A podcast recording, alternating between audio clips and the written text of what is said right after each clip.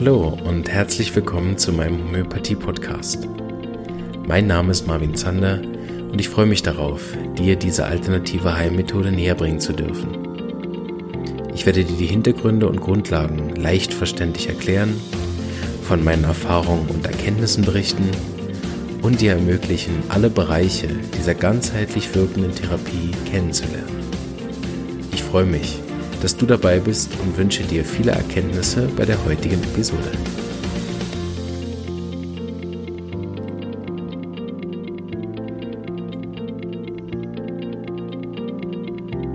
Ja, hallo. Einen wunderschönen guten Tag. Willkommen zum Verletzungsminiserie innerhalb dieses Podcastes, wo wir die typischsten aller Verletzungsarzneien besprechen und zwar vor allen Dingen diese 1 plus 1 ist gleich 2 Arzneimittellehre. Also Kopfverletzung mit dem Kopf leicht nach vorne ist Arnika. Kopfverletzung mit dem Kopf leicht nach hinten ist Hypericum. Diese 1 und 1 ist gleich 2 Sache. Das habe ich schon mehrmals erwähnt. Das ist in der Homöopathie wirklich extrem selten, dass man das so leicht auf den Punkt bringen kann, dass es dann auch immer noch hilft weil wir ja normalerweise in der Homöopathie auf den gesamten Menschen verschreiben. Und deshalb ist diese 1 plus 1 ist gleich 2 Sache hier eigentlich nur deswegen möglich, weil es sich um Verletzungen handelt. Das ist einerseits der Punkt, weil Verletzung der Auslöser klar ist. Also wir haben einen von der ganz, ganz wichtigen Punkte für eine Verschreibung ist schon klar. Und auch der äh, Ort der Verletzung ist klar und auch, dass es sich um eine akute Beschwerde handelt, ist klar. Also wir haben ganz, ganz viele Sachen, die normalerweise erst äh, erfragt werden müssen, die dann berücksichtigt werden müssen und sobald es sich um eine chronische Krankheit handelt, kommen dann plötzlich 200, 300 Mittel in Frage auf Anhieb und bei den Verletzungsarzneien ist das halt deutlich weniger oft der Fall, dass man zu so einer großen Auswahl an Arzneien oder auf so eine große Auswahl an Arzneien Zugriff benötigt überhaupt. Und es ist eben akut, das macht auch einen Riesenunterschied. Und so weiter. So, ähm, Verletzungen bilden eine absolute Ausnahme und deshalb habe ich jetzt an den Anfang dieses Podcasts gestellt und ähm, ja, freue mich, euch äh, da meine Erfahrungen weitergeben zu dürfen, die ich natürlich selber ähm, bekommen habe, die Erfahrung als tatsächlich ein Weitergeben von meinen ganzen vielen Lehrern, die ich inzwischen schon genießen durfte. Und das Schöne ist, eben diese 1 plus 1 ist gleich 2 Geschichte ist deswegen so toll, weil es zeigt, wie gut Homöopathie funktioniert, weil es eine fast sichere Verschreibung ist, meistens ohne dass man viel überlegen muss und dass man viel studieren haben, äh, muss und ohne dass man ein fünfjähriges Studium machen muss, plus äh, ähm, Praktikumszeit und was nicht, was alles, um dann, wie ich, im ersten Jahr in der Praxis zu sitzen und zu merken, mm, okay, das ist doch noch deutlich schwieriger, als ich dachte. Ähm, wobei ich heute manchmal auch denke, dass eventuell auch genau diese Gedanken, diese Hürde am Anfang äh, zu nehmen, bis man versteht, Homöopathie ist einfach vor allen Dingen dann viel schwieriger, wenn ich denke, dass es schwieriger ist. Also wie viel Einfluss das natürlich auch darauf hat, wenn ich äh, in eine Schule gehe, wo auch man sieht, jeden Tag, wie viele Arzneien möglich sind, wie oft man daneben liegen kann und so weiter, dann hat man sicher auch den eigenen Respekt und ist dann manchmal auch viel, viel vorsichtiger, als was vielleicht auch nötig ist. Aber mein Weg, den ich bisher gegangen bin, äh, gefällt mir immer noch, egal wie viele Höchst und Tiefs ich da bisher hatte. Aber grundsätzlich ähm, ist das genau der Weg, der mir gut getan hat und wo ich jetzt auch die verschiedenen ähm, Zustände verstehe, wenn dann Studenten Frust haben, wenn äh, Therapeuten Frust haben, wenn Laien Frust haben, wenn sie irgendwie den Zugang zur Homöopathie nicht finden, weil zu schwierig, zu kompliziert, zu viel Hintergrund wissen, was nötig ist oder den Leute ihnen Angst machen und so weiter, weil ich all die Zustände selber hatte zwischendurch und auch äh, die Zweifel immer wieder hatte, kann ich zum Beispiel auch sehr gut mit den Zweiflern an der Homöopathie connecten weil ich selbst immer wieder dachte, wenn dann so ein Fall nicht gelaufen ist, dass ich dachte, was genau mache ich hier eigentlich? Also ich habe jetzt genau alles so verschrieben, wie im Buch steht. Warum genau funktioniert das nicht? Mache ich überhaupt das Richtige? Hätte ich nicht vielleicht doch Busfahrer werden sollen? Nichts gegen Busfahrer, gell? Alle Busfahrer, Bussi von mir. also egal, irgendwas Vernünftiges äh, hätte lernen sollen, anstatt so eine komische Art der Therapie aber mit jedem Tag, den ich in der Praxis wirken darf und immer mehr natürlich mir auch gelingt von Jahr zu Jahr, umso mehr liebe ich das und auch den Weg, den ich bis dahin gegangen bin. So, jetzt habe ich hervorragend nicht über das geredet, was im Titel steht. Willkommen zur Euphrasia und die gut, ne? wenn man mit dem Ausschweifen anfängt, weiß man schon, wohin es heute geht. Ähm, Heute machen wir das 1 plus 1 ist gleich 2 Mittel, nämlich das Arnika der Augen. Wir hatten ja schon das Arnika der Nerven, das war Hypericum. Und äh, heute haben wir das Arnika der Augen, so wie ich es nenne. Das äh, ist Euphrasia officinalis. Und das Schöne ist, das kann man sich noch viel leichter merken, indem man sich merkt, dass das Mittel Augentrost heißt. Wie Calendula ein hervorragendes Mittel für die innere und die äußere Anwendung. Äußerlich angewendet ist es nämlich genau das, ein Augentrost. Man kann es so ziemlich wirklich bei allen Augenbeschwerden, wo man was raufträufeln darf, ist Euphrasia Urtinktur, also Augentrost in jeder Form, ob das jetzt in Form von Tee ist oder den bereits präparierten Augentropfen aus der Drogerie. Ähm, ganz, ganz potente Arznei von außen und dann eben nicht in homöopathischer Potenz, so wie wir das auch bei Calendula hatten, von außen aufgetragene Urtinktur, also das Pflanzenextrakt.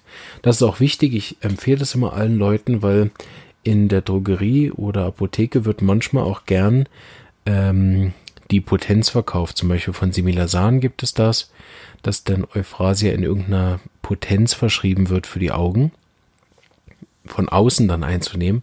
Und das kann ich nicht empfehlen weil äh, in der Urtinktur ein viel breiteres Spektrum angewendet werden kann, während in der Potenz die Wirkung deutlich spezifischer ist. Ja, in dem Fall nämlich auch Verletzungen.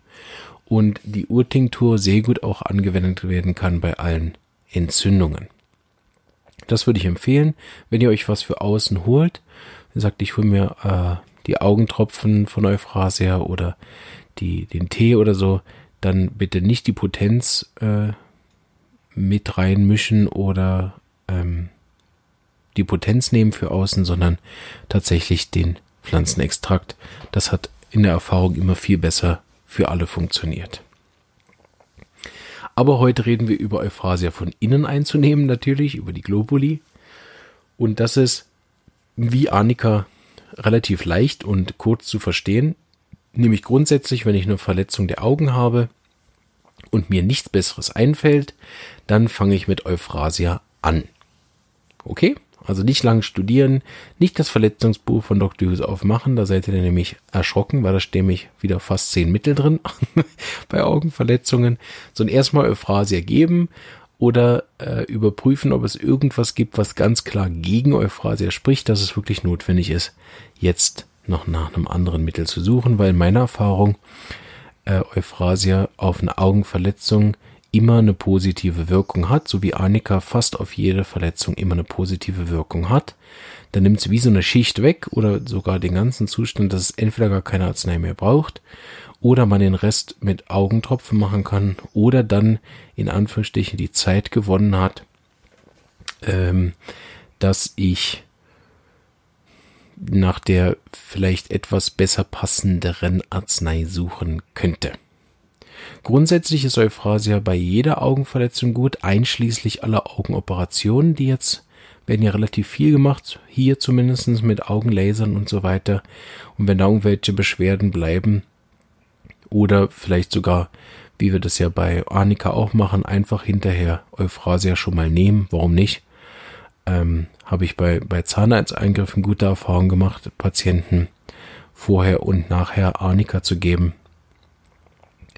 Und so mache ich das bei Augenverletzungen, vor allen Dingen, wenn ich weiß, dass derjenige eher dazu neigt zu Komplikationen. Also man guckt dann in der Familien- und Patientenanamnese und sieht uh, immer wieder Komplikationen nach Operationen. Dann gebe ich Euphrasia einfach schon mal direkt nach der Operation ähm, und habe dann bei Leuten, die normalerweise zu Komplikationen neigen, keine äh, gehabt. Oder respektive, was ein schöner Fall wieder für mich war, für die Beweisbarkeit von Homöopathie. ich hatte eine Dame, die Komplikationen gemacht hat, auch immer wieder typischerweise. Und ich habe ihr gesagt, sie soll das Euphrasia nehmen. Und sie hat beide Augen lasern lassen im Abstand von einer Woche und hat beim ersten Mal lasern das Euphrasia genommen und beim zweiten Mal hat sie es vergessen zu nehmen und nur das zweite Auge hat eine Komplikation gemacht.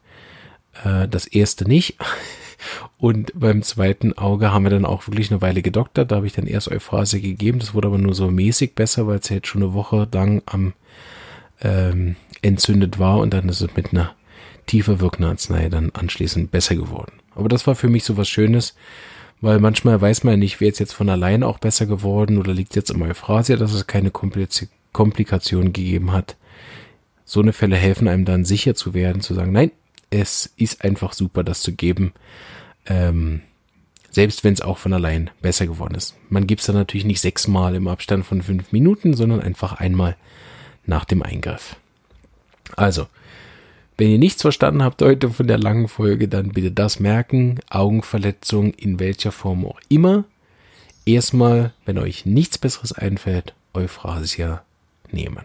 Jetzt gibt es aber natürlich auch noch ein paar Symptome, da gehen wir jetzt nur drauf ein. Und zwar, eins der wichtigen Symptome von Euphrasia ist, dass die äh, ein Tränenflüssigkeit absondern, meistens die entzündeten Augen. Dann aber ist die Tränenabsonderung reizend.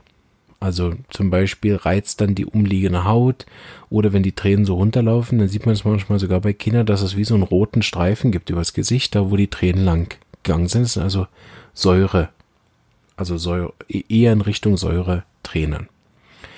Und wenn Sie das haben, haben Sie typischerweise dazu Nasenabsonderung auch, also so eine kleine Art von Schnupfen. Und der Schnupfen ist aber mild. Also da reizt nicht, das gibt's ja auch, dass man bei Kindern sieht man das schneller, dass die so eine Nasenabsonderung haben, die dann auch die Nase schnell wund macht. Da ist es genau andersrum. Die Tränen sind reizend und die Nase ist mild. Es gibt aber auch ein anderes Gefühl. Das ist das Sandgefühl in den Augen. Also sie haben natürlich keinen Sand drin, sondern das Gefühl, als ob da was drin wäre. Und dann ist es eher Richtung Trockenheit, geschwollen, äh, Gefühl in den Augen mit dem Bedürfnis, das ständig zu reiben. Typisch ist auch bei Euphrasia, dass sie sehr lichtempfindlich sind, wobei das eigentlich eher zur Krankheit gehört, weil fast immer, wenn die Augen in irgendeiner Art betroffen sind, gibt es auch eine Lichtempfindlichkeit. Ähm, so nicht das wichtigste Symptom von allen, aber das kann man ja auch mal mitnehmen. Ja, das wären so mm, zwei, drei Sachen, die man sich noch dazu merken könnte.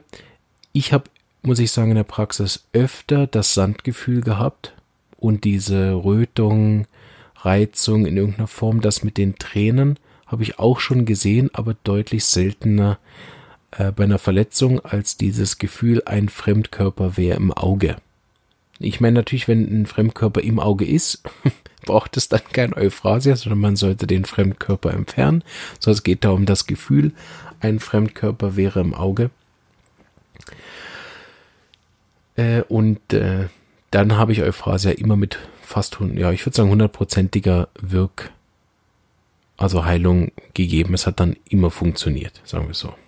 Also, deshalb diese zwei Symptome mit den tränenden Augen, Sandgefühl und so, das ist nett. Ähm, kann man sich auch wirklich merken und ist auch in 50 Prozent der Fälle ist das eine da und in 50 Prozent das andere. Ich habe aber in der Praxis deutlich häufiger gesehen dieses Sandgefühl und äh, wenn das zusammen einhergeht mit einer Verletzung des Auges, dann äh, kann man Euphrasia da hervorragend geben. Wie immer, auch in dieser Folge sei erwähnt, dass es selbstverständlich den Augenarzttermin nicht ersetzt. Gerade bei Auge bitte keine äh, da, ich warte noch zwei, drei Tage, vielleicht wird's besser Geschichte, sondern sofort zum Augenarzt gehen, weil wenn da irgendwas ist, hat das einerseits, muss man da sofort handeln, meiner, meines Wissens nach, und auf der anderen Seite, was ich auch schon erwähnt habe, äh, zumindest in der Schweiz ist da der Versicherungspunkt auch wichtig. Wenn man da erst nach zwei Jahren kommt, dann wird es sehr schwierig, da irgendwo Geld zu bekommen von der Versicherung. Hier in der Schweiz ist die Unfallversicherung dann für sowas zuständig. Und äh, damit die dann auch die notwendigen Sachen bezahlt, die dann eventuell nötig sind, dass man das auch dann irgendwo zeigen geht. Trotzdem auf dem Weg ins Spital oder zum Arzt, ins Krankenhaus, wo auch immer ihr dann hinfahrt, bitte trotzdem Euphrasia geben. Und dann vielleicht nicht nur einmal, aber zur Potenz kommen wir gleich, aber dass es hier schon mal gesagt wird, ähm, da, bei, bei einer Verletzung am Auge dann nicht geizig sein und nur einmal geben, sondern da vielleicht zwei, dreimal im Abstand von fünf Minuten Grad nach dem ähm, geschehen ist, also nach der Verletzung, und dann schauen, wie hat sich's entwickelt und wenn der Schmerz wiederkommt, dann wiederholen. Wie immer bis maximal sechsmal. Wenn es nach sechs Wiederholungen zwar immer wieder Verbesserung gegeben hat, aber keine dauerhafte Heilung, dann ist es entweder kein Fall, der rein mit Homöopathie geht, oder nicht die richtige Potenz. Und wenn es nach zwei, dreimal keine Verbesserung der Beschwerden gegeben hat, dann ist es wahrscheinlich die falsche Arznei. So, deshalb kann man sich damit diesen eins bis dreimal und dann bis maximal sechsmal, da macht man dann eigentlich nichts falsch. Also wenn es nach zwei, dreimal nicht gewirkt hat, dann nicht bitte achtmal geben, es wird dann auch nicht besser helfen. Nochmal zusammengefasst, äh, Euphrasia ist das Arnika der Augen. Bei einer Augenverletzung mit irgendeinem Form von Trockenheitsgefühl, Brennen, äh, Fremdkörpergefühl oder was auch immer in den Augen dann äh, ist Euphrasia das Mittel der Wahl. Jetzt machen wir noch ein paar Modalitäten. Ähm, und zwar, was schlimmer ist für alle Beschwerden von Euphrasia, ist Wind in die Augen und zu helles Licht, vor allen Dingen Sonnenlicht. Und was interessant ist, dass sie meistens schlimmer sind, wenn die Augen berührt werden oder auch beim Augenschließen. Also sie haben besser, wenn sie die Augen offen haben, obwohl sie die äh, Sonne nicht vertragen. Und was besser ist, ist immer wieder so blinzeln. Ah, jetzt mache ich es gerade vor, super seht ihr natürlich gar nicht. äh, also immer wieder so blinzeln und immer wieder die Augen reiben und wischen. Das hilft auch. Und meiner Erfahrung nach äh, hilft auch Wärme sehr gut, deutlich besser als Kühle auch wenn man das Bedürfnis hat zum Kühlen, könnt ihr dann beobachten, es ist oft so, dass zwar die Kühle temporär besser ist, aber nachher sind die Beschwerden noch mehr, noch gibt's noch mehr Trockenheits- und Sandgefühl, während bei Wärme die Wirkung nicht sofort eintritt, aber langfristig sich das verbessert. Das hat auch wieder den ähm, Aspekt, dass wenn man so ein Organ wie das Auge zu stark runterkühlt, dass dann eben auch die Wundheilung noch schlechter ist als sowieso schon auf der Hornhaut. Okay? Deshalb lieber wärmen oder eben dann die Augentropfen benutzen. Gut. Heute machen wir keine Zusammenfassung von den anderen Arzneien, ausnahmsweise. Aber ich sage erstmal die Potenz. Die Potenz würde ich da empfehlen in sehr tiefen Potenzen, C6, C9, C12. Wenn es sich rein um eine ähm, Verletzung handelt, die, die ohne große Entzündung auskommt, also direkt danach. Oder natürlich meine Standardpotenz C30. Die gebe ich am liebsten, weil wir das in der Hausapotheke so haben. Und dann muss man nicht noch zwei, drei Arzneien daheim haben, sondern man kann einfach alles in C30 dabei haben. So, C30 deckt fast alles ab. So würde ich damit arbeiten. Oder in ganz tiefen Potenzen. Wobei meine Erfahrung ist, dass man es dann ein bisschen häufiger geben muss. Wenn es aber bereits schon entzündet ist, dann würde ich eher dazu tendieren, C30 zu geben. Gut. Also Zusammenfassung von allen anderen Arzneien machen wir heute ausnahmsweise mal nicht, sondern es wird eine nächste Folge geben, die alle bisher besprochenen Arzneien nochmal zusammenfasst. In aller Kürze. so mir denn möglich in aller Kürze. Und ähm, ja, dann sehen wir danach mal weiter. Ich äh, freue mich über eure Feedbacks, hoffe, dass ihr keine Augenverletzung habt und da über keine Erfahrung mit mir teilen könnt. So, wenn überhaupt, dann vielleicht ein paar Therapeuten. Ansonsten wünsche ich euch weiterhin eine verletzungsfreie Saison, Frühling oder wann auch immer ihr das hört. Und äh, freue mich über euer Feedback. Und wenn ihr sonst Fragen habt, könnt ihr das in den Kommentaren über die Facebook-Gruppe oder über den Facebook Messenger im Moment machen. Und ich wünsche euch alles Gute, bleibt gesund. Bis bald, ciao.